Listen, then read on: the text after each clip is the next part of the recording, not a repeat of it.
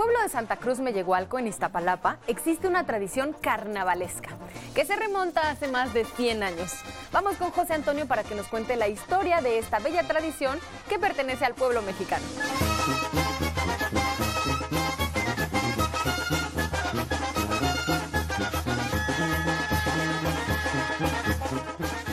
Estamos en el pueblo originario de Santa Cruz Mellehualco. Soy el cronista, uno de los cronistas aquí del pueblo. Y bueno, pues la historia del pueblo, como todos los pueblos originarios, es muy rica, muy grande. Es un pueblo prehispánico. Antes de que llegaran los españoles ya había vida cultural, ya había pues muchas cosas aquí en Santa Cruz. Este pueblo originario se divide en dos barrios, Huechotitlán y, Te- y y. Y bueno, pues tiene una historia muy grande. Por ejemplo, esta iglesia fue reconstruida o modificada a partir de los 50 y bueno, pero tiene una antigüedad de, de 200 años más o menos. Y bueno, pues está el kiosco, está la plaza y también tenemos en la entrada del pueblo, en la entrada principal hay, un, arco en donde marca ahí la identidad del pueblo, ahí plasma la historia del pueblo, ahí podemos ver, por ejemplo, pueblo de los dos barrios también tuvo una vida muy activa en la Revolución Mexicana. Tenemos, tuvimos aquí al coronel Manuel Cañas, que fue zapatista, inclusive tuvo contacto con, con Emiliano Zapata, con Hermino Chavarría de pueblo de Azahuacán. Y bueno, al igual que todos los pueblos, este pueblo es muy, muy fiestero y es muy rico en tradiciones. Pues aquí tenemos cinco mayordomías, eh, el, Día de la Candelaria, el 3 de mayo, el Corpus Christi, la Virgen de la Cuevita y el 12 de diciembre. Eh, los carnavales inician una semana antes del miércoles de ceniza. Aquí en Mellehualco se celebra un domingo después de- del miércoles de ceniza. Se inicia un viernes, sábado, domingo y lunes.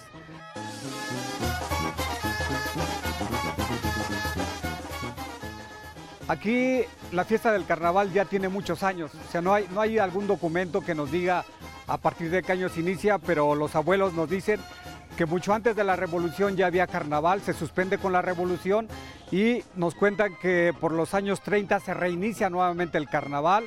Eh, era solo, solamente una comparsa con, con charros y, y le llamaban los costaludos porque el pueblo pues era pobre y muchos se disfrazaban con el costal, el costal en donde guardaban su maíz, su frijol, porque además también pues el pueblo fue un pueblo agricultor, sobre todo maíz, frijol, calabaza, eh, pepino, tomate. Y bueno, pues esos costales que utilizaban para guardar su maíz y su frijol, pues con eso se disfrazaban. Y de ahí viene el nombre de los costaludos. Pero además también ya había charros, ya había charros y las primeras comparsas eran de charros y costaludos.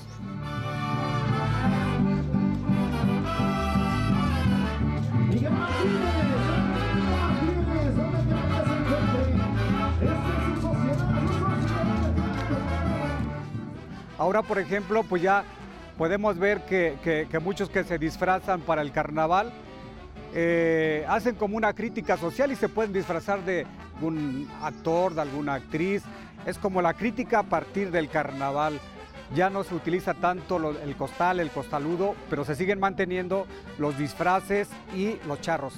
Eh, que por cierto que el traje de los charros es muy caro porque todos, muchos de ellos se, se fabrican con hilo de, de oro.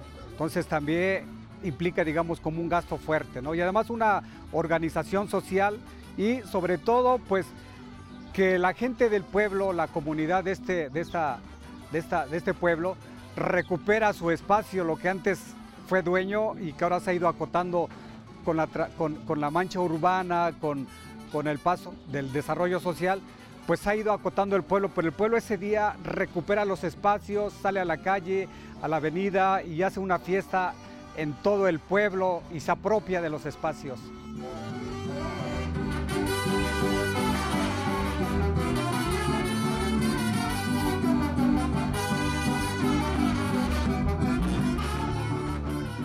El carnaval inicia sin una distinción de charros y disfraces o costaludos. Es una sola comparsa. eh, ya con el tiempo pues se fueron diferenciando.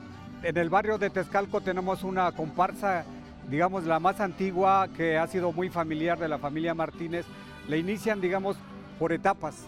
Eh, en los años 30 reinician, después de la- pasada la revolución, reinician a retomar la organización del carnaval con lo que ahora se llama la Sociedad de Charros del Pueblo y de este lado del barrio de Huexotitlán los disfraces de Huexotitlán. Se ha diferenciado porque pues Tezcalco ha, como preferido más el, el baile, la, la- comparsa del de, de- charro, a diferencia de, de Huexotitlán que es un poquito más el disfraz.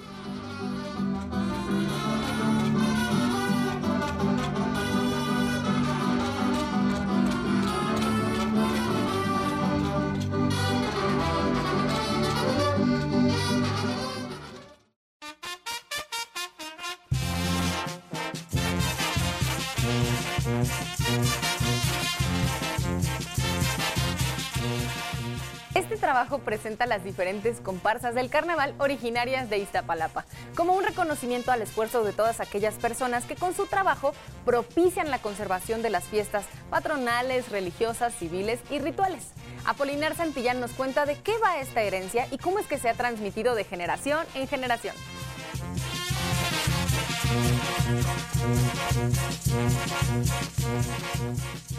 El barrio se divide, se divide por dos, por dos barrios, que es, es este Huexotit- Huexotitlán y Tezcalco, al cual pertenecemos nosotros es a Tezcalco. Bueno, la tradición de charros, pues esa la trae de- desde su abuelo, de- del fundador de la comparsa, que se llama Miguel Martínez Aldana. Su abuelo se llamaba Eulalio Aldana. Entraron cuatro personas. Esas cuatro personas era don, el señor Félix Santillán Valencia, don Pepe Valencia, José Aldana y don Juan, Juan Baltasar. Ellos son los que hicieron el carnaval tres años.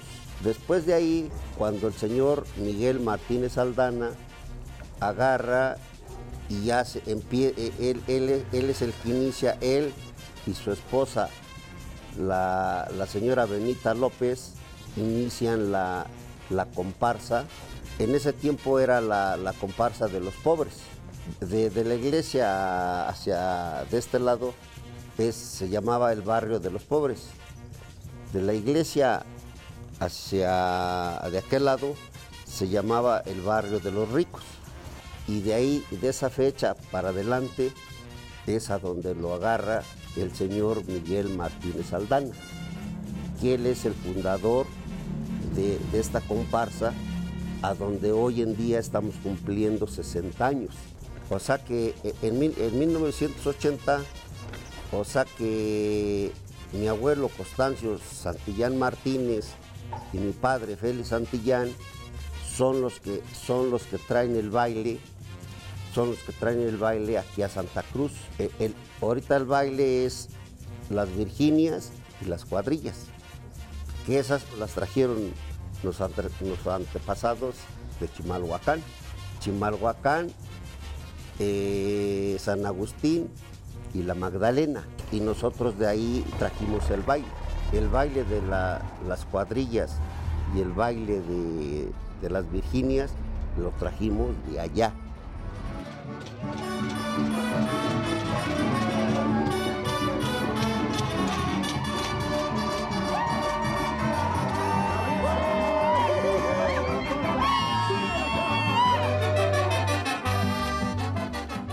que esos trajes los utilizó mi suegro Miguel Martínez, el fundador de la comparsa.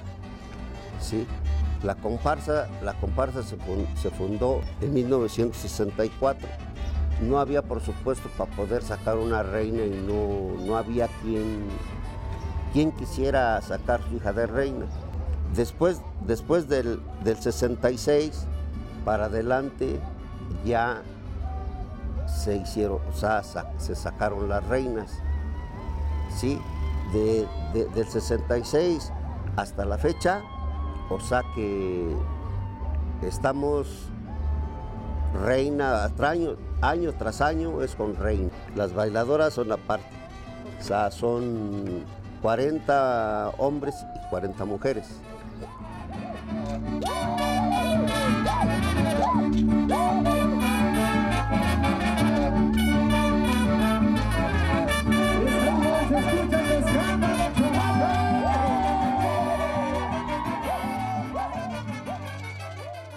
Los carnavales se llevan a cabo en diferentes regiones de México, sobre todo en aquellos pueblos que son más antiguos.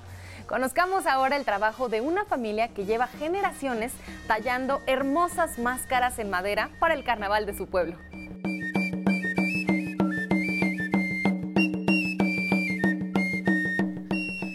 Como ya hemos visto, estas máscaras son verdaderas obras de arte. Cada una de las piezas es muy especial, tienen la particularidad de tener expresión muy bien definida. Y aquí está Memo con nosotros para explicarnos cuál es el proceso, cómo consiguen tallar esta madera para convertirla en joyas de las tradiciones mexicanas. Muchas gracias, Memo, por estar aquí en De Todo. Muchas gracias a ustedes por visitarnos aquí en el taller.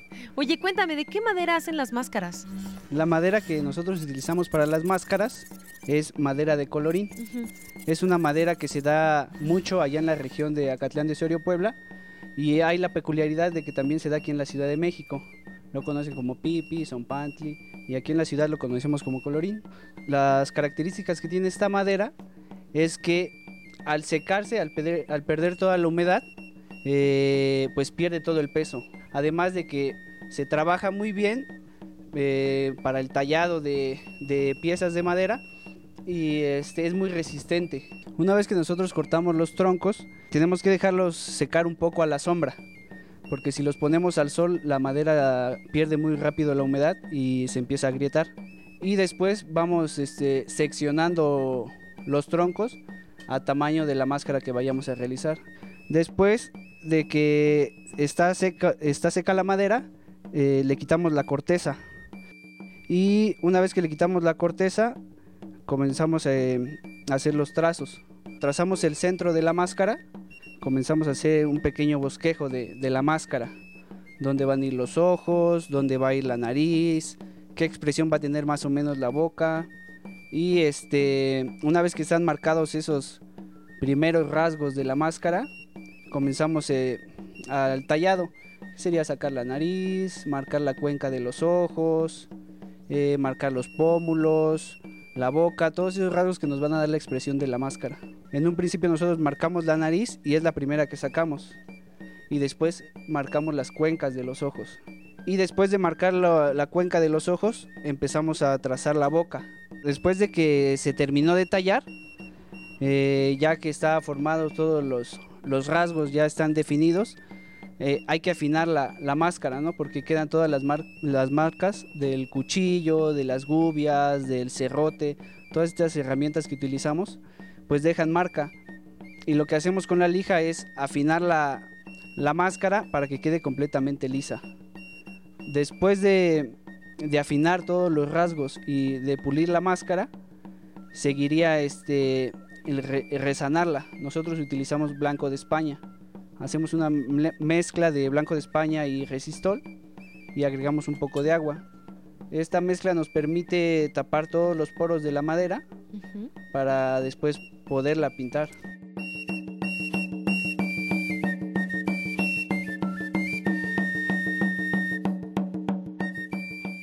Y entonces ya está lista nuestra máscara para pintarse, que ese también es otro boleto, porque en la pintada también se le da énfasis a los rasgos. Sí, así es, ya que está totalmente limpia la, la máscara, ¿no? Bueno, todos los rasgos que le dejan las herramientas, ya se puede pintar. Y la pintura lo que va a hacer es resaltar otra vez o un poco más todos los rasgos de, de la máscara, ¿no? Si la quieres morena, si la quieres güera, si ti- que tenga manchas en la piel, o pintarle los dientes, la lengua, todos los rasgos que, que tiene la máscara.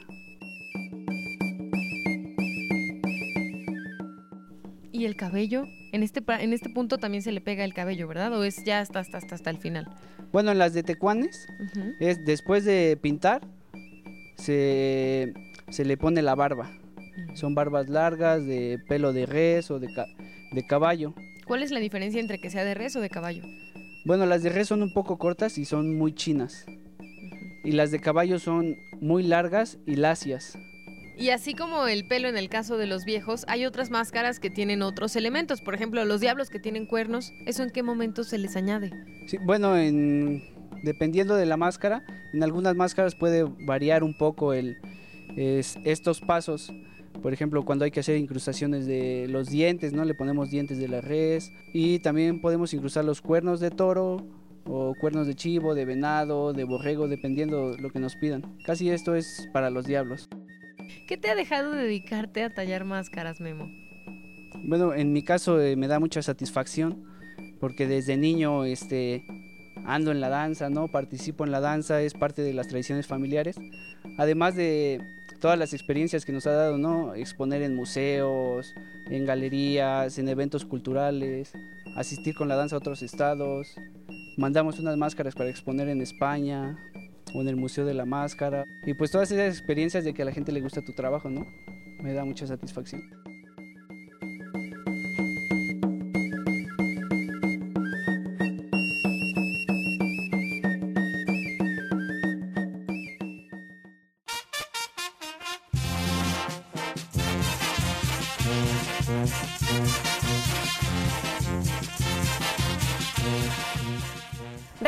José Antonio, que ahora se encuentra en una pulquería familiar que tiene una amplia tradición en esta bebida, que por cierto es característica de Mellehualco, puesto que su nombre quiere decir lugar entre magueyes.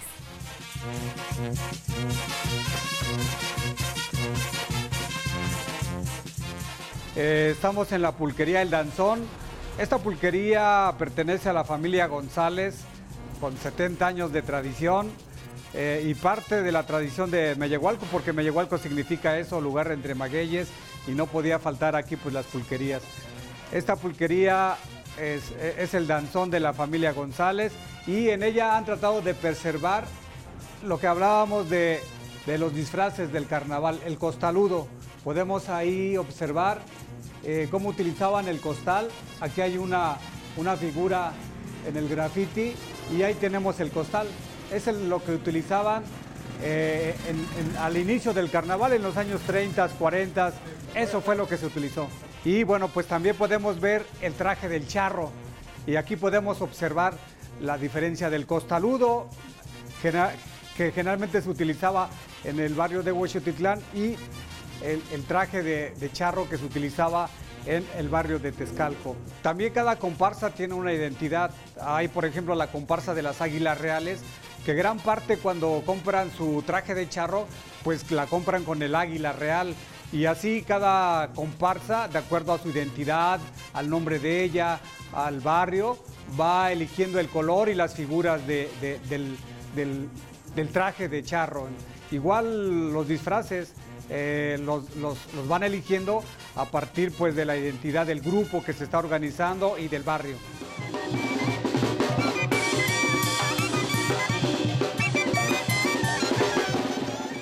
Pues también la participación de las mujeres ha sido muy importante.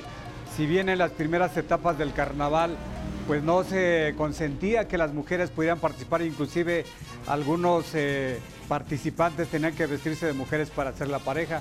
A partir de los años 40 ya inicia la participación de las mujeres, inclusive siendo reinas del carnaval a finales de los años 40. Ahora, en esta nueva etapa, pues la participación de las mujeres es bien importante las comparsas, las cuadrillas, las comparsas con disfraces. Hay mujeres que eligen formar un parte de un grupo y compran su disfraz, todas uniformaditas. El papel de la mujer en los carnavales aquí en Santa Cruz Mellehualco ha sido bien importante y bien participativas.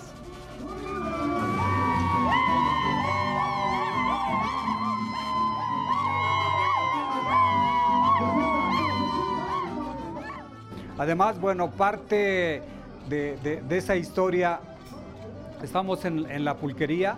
Esta pulquería, pues, más de 70 años de tradición desde el bisabuelo, el abuelo, el padre, ahora los, nietos ya lo están eh, aquí organizando. Y bueno, pues han dedicado como a también recuperar la parte de historia del pueblo. Podemos ver el mapa, eh, el mapa, digamos, original del pueblo, sus límites. Eh, podemos ver también un, mapa de la cuenca de México, de, donde estaban todos los pueblos originarios, y ahí la península de Iztapalapa y ahí Mellehualco. Pues este es, digamos, como el ambiente de aquí de la, de la pulquería, no podía faltar una pulquería en Mellehualco porque pues ese es el nombre, Mellehualco entre magueyes, y pues se continúa con la tradición del pulque.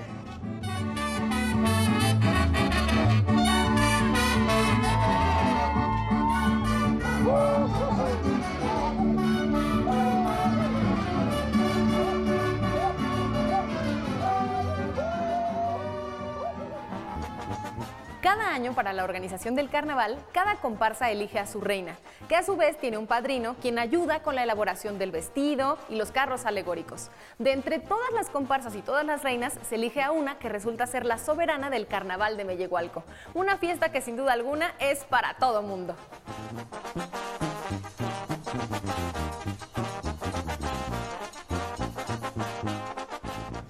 Hola, mi nombre es Carol Dayana Arteaga Arteaga, tengo 18 años y soy originaria de aquí del pueblo de Santa Cruz, Mellehualco. Eh, en la actualidad estoy estudiando en la universidad la carrera de Ingeniería en Finanzas y fue lo que me pidieron mis papás para poder salir de reina. Eh, pues es una experiencia pues única, pues es algo muy muy padre y pues es, bueno, te sientes un poco nerviosa porque es uno de los carnavales más importantes de la zona y viene muchísima gente que todos te ven y pues tú eres el centro pues de atención de todos.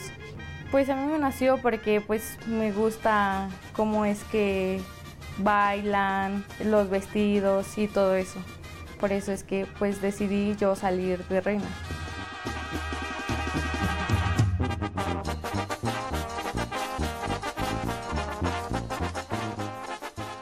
Mi vestido está enfocado en dos culturas, que es la cultura maya y la cultura azteca, que son las más importantes de México y que nos representan. Todo es una cosmovisión de la cultura maya y de la cultura azteca.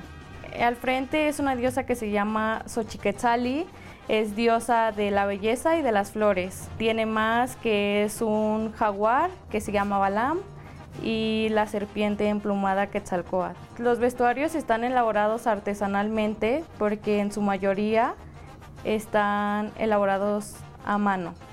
Pues todos están elaborados con canutillo, piedra, cristalería.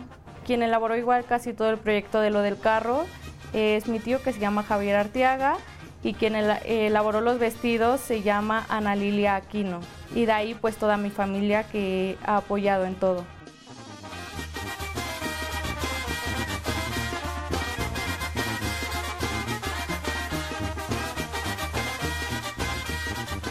Eh, pues empezamos desde hace un año cuando terminó el carnaval pasado.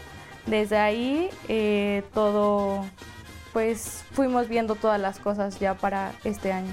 Me siento muy feliz de poder representar a mi barrio que es Huexotitlán, del pueblo de Santa Cruz Mellehualco, porque es uno de los más importantes y más antiguos de- del pueblo.